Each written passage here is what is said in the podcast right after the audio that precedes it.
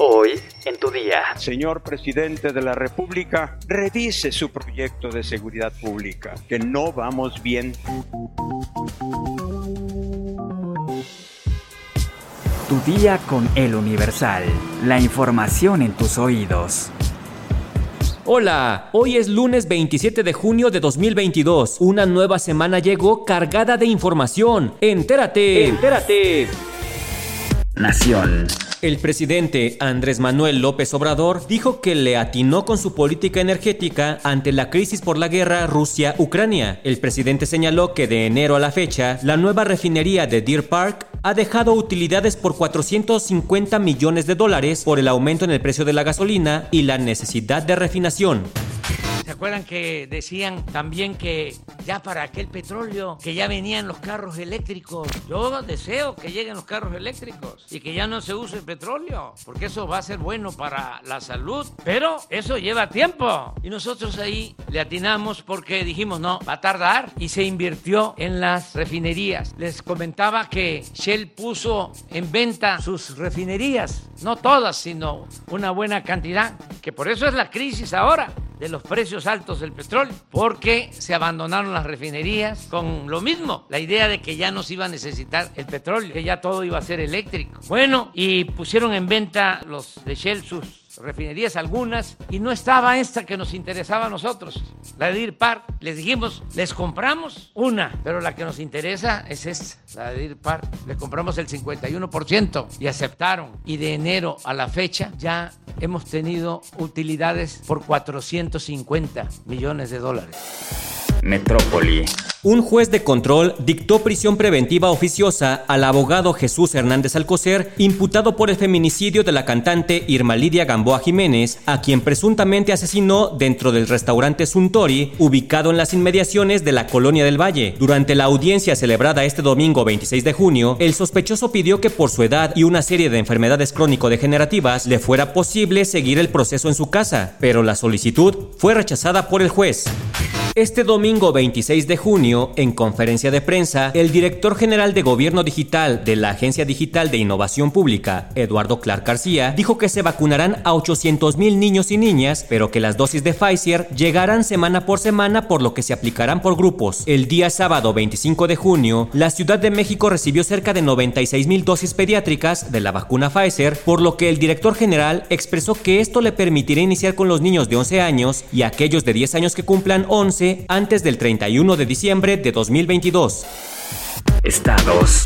El narcotráfico está cobrando derecho de piso a parroquias en el norte de Jalisco, denunció José Francisco Robles, cardenal de Guadalajara, quien señaló que para obtener la autorización del jefe de plaza y poder realizar las celebraciones de las fiestas patronales en esta zona, la delincuencia organizada exige que se entreguen el 50% de lo recaudado en las festividades. El cardenal Robles Ortega, como lo hizo el lunes pasado la Comisión Estatal de Derechos Humanos, pidió a las autoridades que otorguen seguridad y protección a las personas que habitan esta región.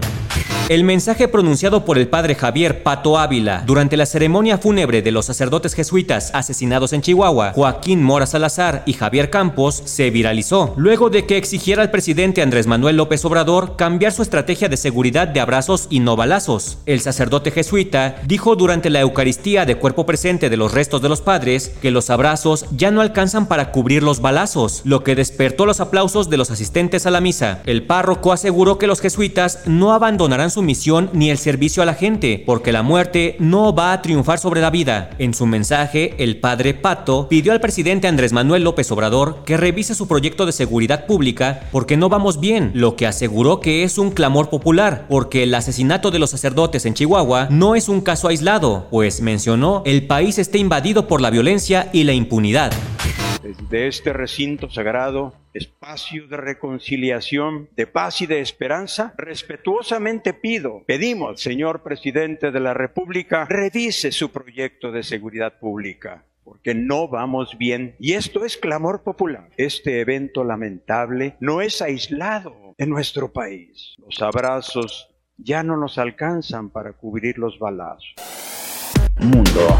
Al menos 5 personas han muerto y otras 30 quedaron heridas de gravedad por el desplome de una gradería en una plaza de toros durante una corrida este domingo en el municipio de Espinal, en el sur de Colombia. Las autoridades informaron que hay niños entre los fallecidos. Imágenes divulgadas en redes sociales muestran el momento exacto en el que la gradería llena de público se desploma durante una corraleja, una clase de fiesta popular en la que el público baja a la arena para enfrentarse a novillos o toros pequeños. El mayor Luis Fernando Vélez, director de la Defensa Civil de Tolima, dijo que están pendientes de cuántas personas están debajo de los escombros porque no saben cuántas son. Por su parte, el presidente electo de Colombia, Gustavo Petro, se pronunció al respecto a través de redes sociales. Pidió a las alcaldías no autorizar más espectáculos con la muerte de personas o animales. El accidente ocurrió durante el fin de semana feriado en el que se celebran las fiestas de San Pedro, las más populares de la región. Espectáculos. Sujei Abrego, bailarina, conductora y actriz, construyó su carrera para convertirse en un símbolo sexual, pero en el camino se tropezó con algunas piedras, como un productor que trató de sobrepasarse y su exmarido, que luego de abusar física y emocionalmente de ella, Sujei pensó en quitarse la vida. En el programa El minuto que cambió mi destino, que conduce Gustavo Adolfo Infante, la actriz mencionó que luego de divorciarse de Enrique Durán, tuvo que pagar muchas deudas de su exmarido, quien llegó a deber 450 mil pesos. Mencionó que en la actualidad Enrique ha pagado el 70% de su deuda por medio de bienes, situación que ha ayudado a su a liberarse, pues llegó a tener en su cuenta solo 50 pesos, situación que la llevó a pensar en el suicidio, por lo que tuvo que internarse en una clínica por un brote psicótico que experimentó antes de la pandemia. Ya ven, eso es para que no le presten dinero a nadie. ¿Sabes por qué no debes lavar los huevos? Descúbrelo en nuestra sección menú en eluniversal.com.mx. Ya estás informado, pero sigue todas las redes sociales de El Universal para estar actualizado. Y mañana no te olvides de empezar tu día, tu día con El Universal. Tu día con El Universal. La información en tus oídos.